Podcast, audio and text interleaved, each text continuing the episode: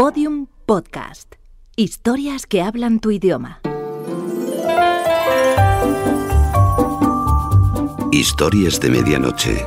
Chicho Ibáñez Serrador.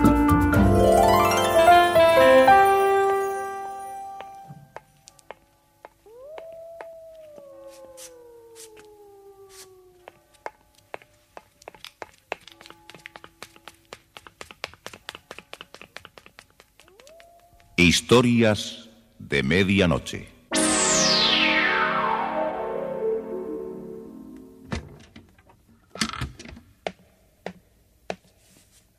Buenas noches. La cadena Ser les invita desde este momento a entrar en la biblioteca del suspense. Adelante, por favor. Nos está esperando Narciso Ibáñez Serrador.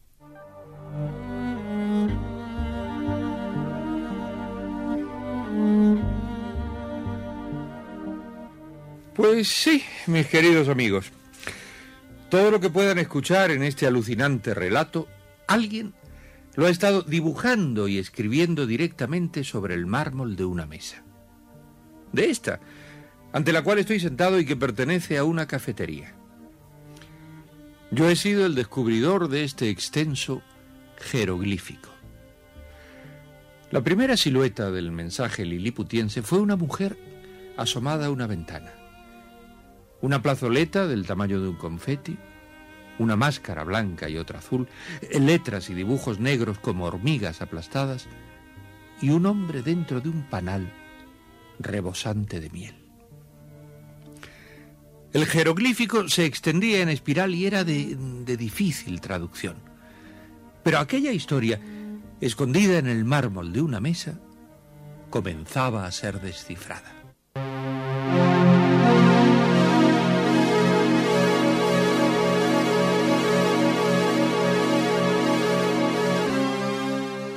Más allá de la ventana del sueño. Un guion de Pablo de Aldebarán. Con la actuación de José María Molinero, Laura Cepeda y Rosa María Belda.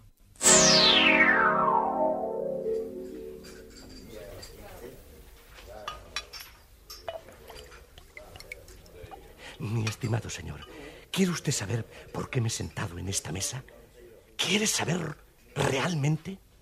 La pregunta la había hecho un hombre que tomaba asiento en la misma mesa ocupada por Marcelo Rosiñano eh, en un pequeño bar de un barrio de Florencia.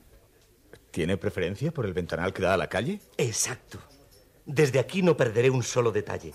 Y si usted tiene un poco de paciencia, también logrará presenciar el espectáculo que se avecina. ¿Espectáculo? ¿A qué se refiere usted? Estoy esperando que mi hermana salte por la ventana del séptimo piso a la calle. Piensa que estoy chiflado, ¿verdad? ¿Usted no cree que haya dicho en serio lo de mi hermana? Confiéselo. No sé qué decirle. Me parece una afirmación tan descabellada. ¿Descabellada? mire, mire aquella ventana de allí arriba. Allí, allí. Aquella con una cortina que entra y sale agitada por el viento. Eh, sí, la veo perfectamente. Eh, Es el apartamento de mi hermana. Y si quiere ver cómo salta ella desde allá arriba, quédese aquí. Hay muchas cosas que usted no explica. ¿Denunció usted las intenciones de su hermana? ¿La policía? Les he suplicado de rodillas, he gritado como un energúmeno, he tratado de convencerlos con discursos, cartas, llamadas de teléfono. Les he dicho en todos los tonos y formas que mi hermana está enferma, deprimida por la muerte de su marido. Les pedí que la llevasen a un hospital para que le hicieran un reconocimiento. ¿Y no obtuvo ningún resultado?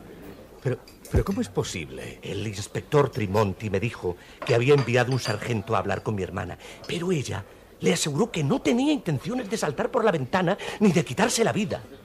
Le dieron más crédito a ella que a mí. ¿Aquel hombre era un alcohólico o simplemente un bromista?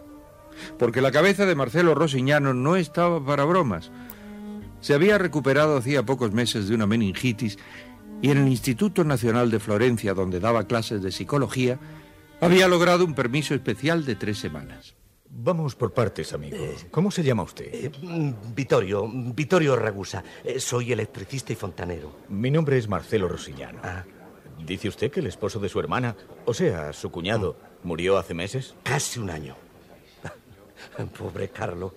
Él trabajaba en la zona costera de Calabria y allí conoció a Melissa, mi hermana, que es propietaria de dos fincas en Risuto. Y se casaron, pero a los pocos meses apareció muerto cerca de una ciénaga. ¿Qué le ocurrió? Melissa me escribió diciéndome que Carlo había sido atacado por un furioso enjambre de abejas. ¿Abejas? Sí, sí, abejas. Mire, las granjas de Calabria suelen dedicarse a la producción de miel. Eh, eh, Según parece, el pobre Carlo penetró en el área de las colmenas por un error y al fumigar unos árboles frutales, ¡tac! Los pesticidas enardecieron a las abejas cercanas y lo atacaron.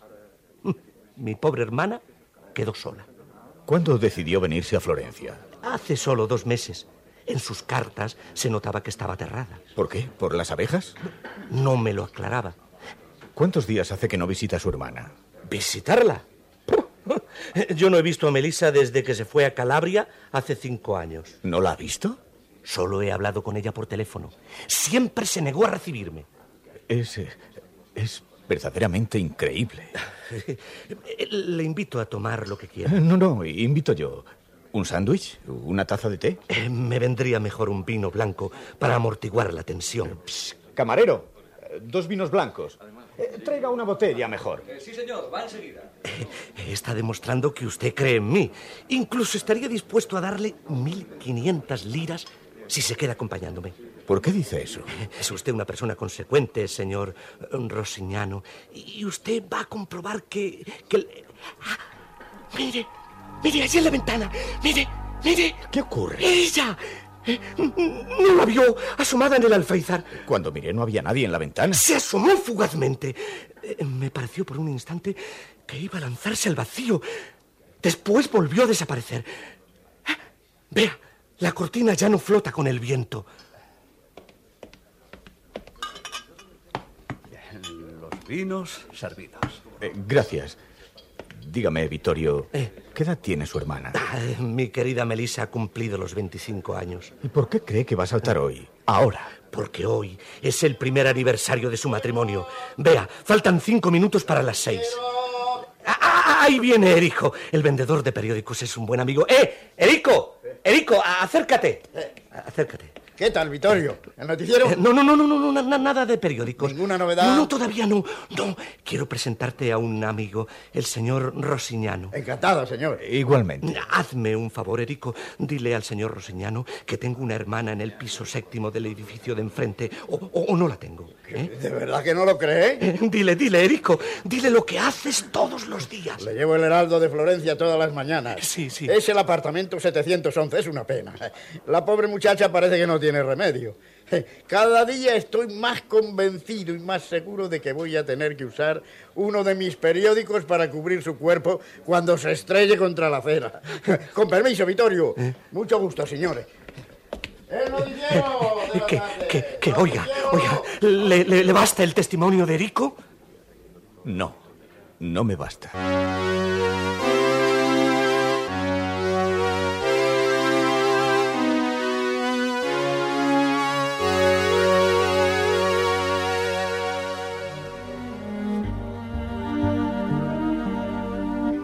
No pude seguir sentado ante aquella mesa esperando que se lanzara desde una ventana una mujer. Pretextando que tenía que acudir a una reunión, pagué al camarero y salí a la calle. Había decidido acercarme a la segunda prefectura de policía y tratar de averiguar algo sobre aquella incomprensible situación. Aquí llegan todos los días histéricos y mentirosos, mitómanos. No podemos salir corriendo porque una vieja nos dice que un bambino se está paseando desnudo por el tejado o que un negro está violando a una chica en la escalera de un edificio. Siempre son falsas alarmas. El caso de Ragusa es distinto. Su hermana puede matarse un día cualquiera. Aquí nadie lo cree. El sargento Migliario ya fue a hablar con la ragazza. Le costó mucho que abriera la puerta. Se pasa el día durmiendo. O sea que no piensan ver lo que hay detrás de todo esto. Ah, eh, mire, señor Rossi... Rossi... Rosiñano. Ah. A esa muchacha jamás se le va a ocurrir abrir la ventana y tirarse a la plaza.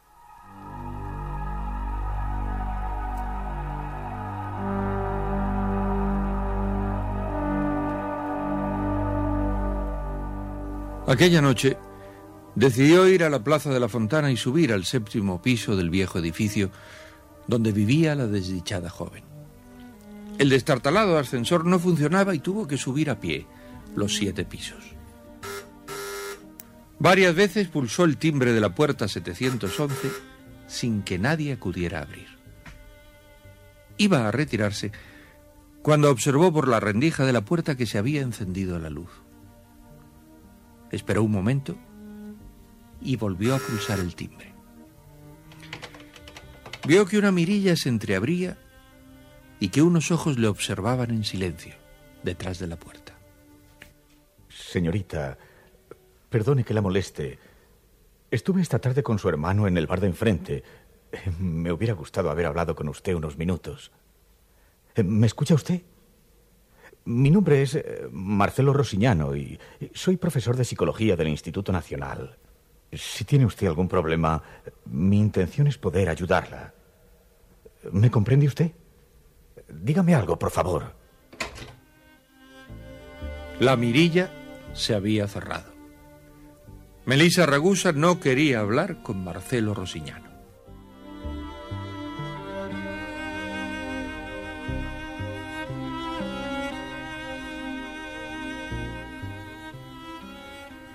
A la tarde siguiente, a las cinco, estaba sentado ante la misma mesa y frente a él la pálida cara de Vittorio Ragusa.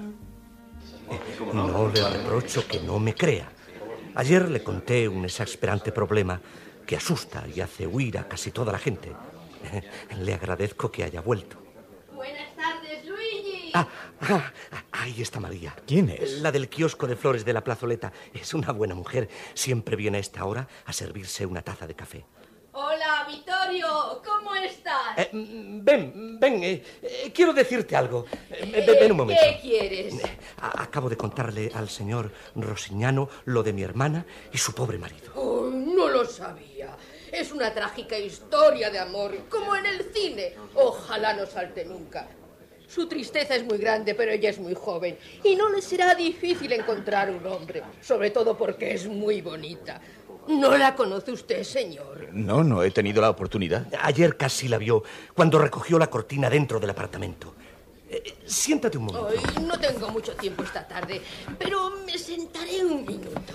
Cuénteme, ¿ha tratado mucho a la hermana de Vittorio? Ah, Melissa. Oh, sí. Parece una estrella de cine. Voy a buscarte una taza de café, María. Eh, Sigue hablando con mi amigo. Tal vez consigas que pueda creerme. Eh, Vuelvo enseguida. Eh, dígame, María, esa muchacha, Melissa, ¿le dijo que piensa quitarse la vida lanzándose por la ventana? Ah, perdone, eh, no le estaba escuchando. Eh, Le pregunto si Melissa le ha dicho que quiere suicidarse. Vamos, señor Rosiñano, no siga con el juego. Ahora no está Vittorio en la mesa y no es preciso hacer comedia. ¿Qué comedia? ¿Fingir, dice usted? Ah, ¿Cuánto le pagó usted por quedarse sentado en la mesa? No me pago nada. A mí me da mil o mil quinientas liras por más de media hora. Es usted más bobo que el cara pálida de Vittorio. Esa hermana suicida no existe. Hace ya mucho tiempo que Melissa murió. Entonces, ¿todo lo que dice Vittorio es una fantasía? No lo sé. Me ha hecho mirar tantas veces a esa ventana y he estado tantas horas sentada aquí en esta mesa esperando que apareciera y se lanzara a la calle. Nunca logré verla. Usted dijo que había muerto. Para mí, Melissa es una muerta. Cuando me siento esa media hora al lado de Vittorio, me dice que su hermana va a saltar enseguida y nunca pasa nada. Yo le escucho y me pongo mala, me dan vómitos, ¿sabe? Y luego cuando me voy, me entrega el dinero. En otras palabras, ¿está estafando usted a ese pobre Oh, hombre? un momento, un momento. Yo no estafo a nadie. ¿Sabe cuántas flores tengo que vender para ganarme 1.500 liras? Pero está jugando con él. Le aseguro que lleva jazmines a su hermana todas las mañanas. Un día me llamó y dándome 500 liras me dijo, toma, lleva a mi hermana un ramillete de jazmines al piso séptimo, apartamento 713. Yo fui y llamé. Nadie me contestó. Un momento. ¿Ha dicho apartamento 713? Sí, 713, 713. ¿Por qué? Yo entendí que era el 711 y anoche intenté hablar con la dichosa muchacha. Naturalmente nadie me abrió en la 711. Aunque alguien me estuvo observando a través de la mirilla de la puerta. ¿En la 711? Ah, Ahí vive una vieja napolitana que es sordomuda. Ella sabe que llaman a la puerta por una bombilla roja que se enciende en su cuarto. bien, bien, bien. Aquí está tu café, María. Y el sándwich de queso, ¿eh? Eh, ¿qué, qué dices? ¿No se asomó a la ventana otra vez? Eh, sí, sí, sí. Tu amigo por fin pudo verla y opina que se parece a un artista de cine. ¿Verdad, señor Rosiñano? Eh, sí, pero... Pero hay mucha distancia de aquí a la ventana. ¡Qué inmensa alegría tengo! Ya no habrá más dudas. Oh, yo nunca he dudado, Vittorio. Pero el señor Rosiñano sí. Y, y eso me tenía de mal humor. No son muchos los que creen en este asunto. Eh, Estáis eh, tú, María, Erico, el del periódico, el camarero Luigi, y ahora se incorpora a los creyentes el señor Rosiñano.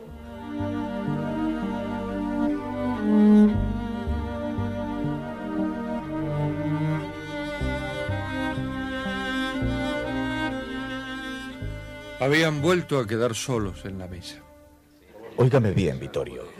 He decidido ayudarle. ¿Qué me propone? Subiré para traerla aquí a su invisible hermana, pero con una condición. ¿Cuál? Si su hermana no vive en ese apartamento y es todo una fantasía suya, volveré para dejarle los ojos amoratados a golpes. Pero... Pero de veras que no me cree. Poco importa lo que yo crea. ¿El número de apartamento es el? El 713. Ella abrirá, estoy seguro. Pero no se deje convencer después. Eh, Si va a subir, hágalo pronto. Apresúrese. Puede llegar a tiempo todavía.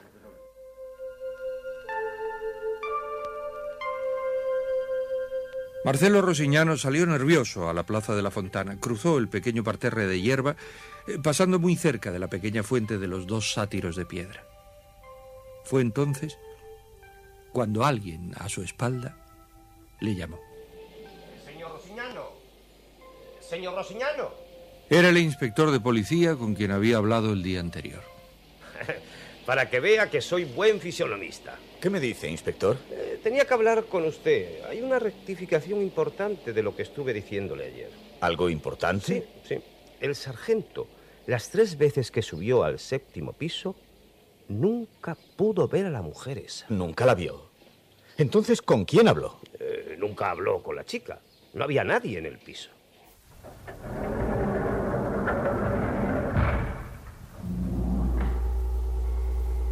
Pero Marcelo Rosiñano no creía en supercherías y estaba subiendo hacia el séptimo piso en el viejo ascensor. Después de una eternidad, el ascensor se había detenido inesperadamente entre el cuarto y quinto piso. ¿Qué puede haber ocurrido? El ascensor ha quedado inmóvil y la palanca no se ha movido. Intentaré retroceder hacia abajo. Inútil. El ascensor no se mueve. He quedado encerrado en esta caja de hierro.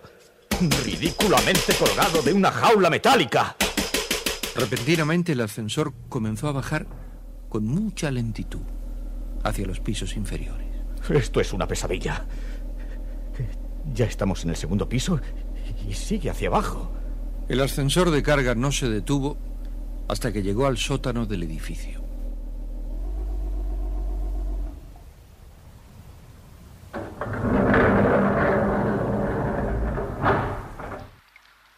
Un túnel negro. ¿Hay alguien que me escuche? Nadie. Salí de un ascensor para penetrar en una tumba. Me quemé los dedos. Otra cerilla. Tuberías. Humedad. Olor a infierno. El túnel se está estrechando. Ah, Esto es una pestilente alcantarilla. Todo ha debido ser una burla. El individuo del bar y la historia de su hermana. Todo falso. Posiblemente constituye una farsa para hacer perder el tiempo a los incautos. Un borracho rematado que nunca ha soñado en tener una hermana. Vittorio Ragusa. Un maniático de cafetín dispuesto a inventar una historia cada día para satisfacer su neurosis. Lentamente, Rosignano fue avanzando a través de aquel sótano, tratando de encontrar la salida al exterior.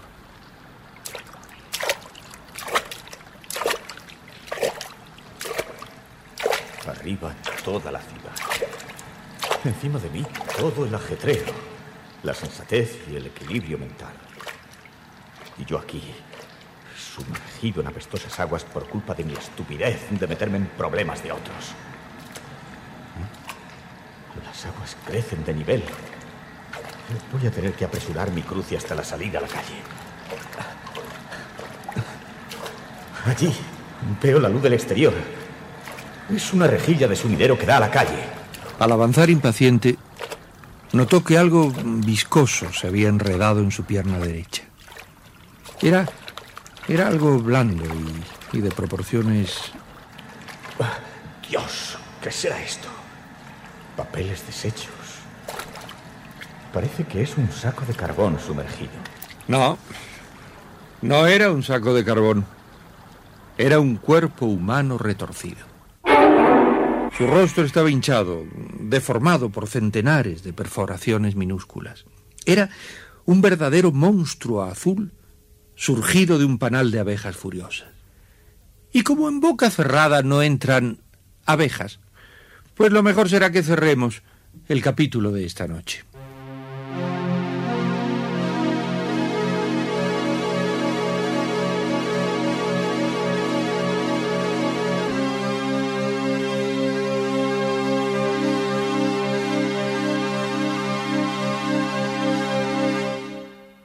Historias de Medianoche. Diariamente de lunes a viernes por la cadena Ser, una selección de relatos con los componentes del suspense y del humor negro presentados por Narciso e Ibáñez Serrador. Y por favor, no, no hagan más cábalas sobre esta historia escrita en el mármol de una mesa. No, no las hagan, ¿eh? Hasta mañana. Historias de medianoche, con mucho suspense. Síguenos en Twitter, arroba podiumpodcast y en facebook.com barra podiumpodcast.